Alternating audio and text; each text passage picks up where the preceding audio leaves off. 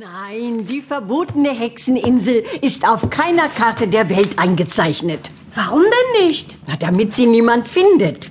Aber man könnte sie doch zufällig finden. Bibi, das ist nicht so einfach. Sie ist gewissermaßen getarnt. Getarnt?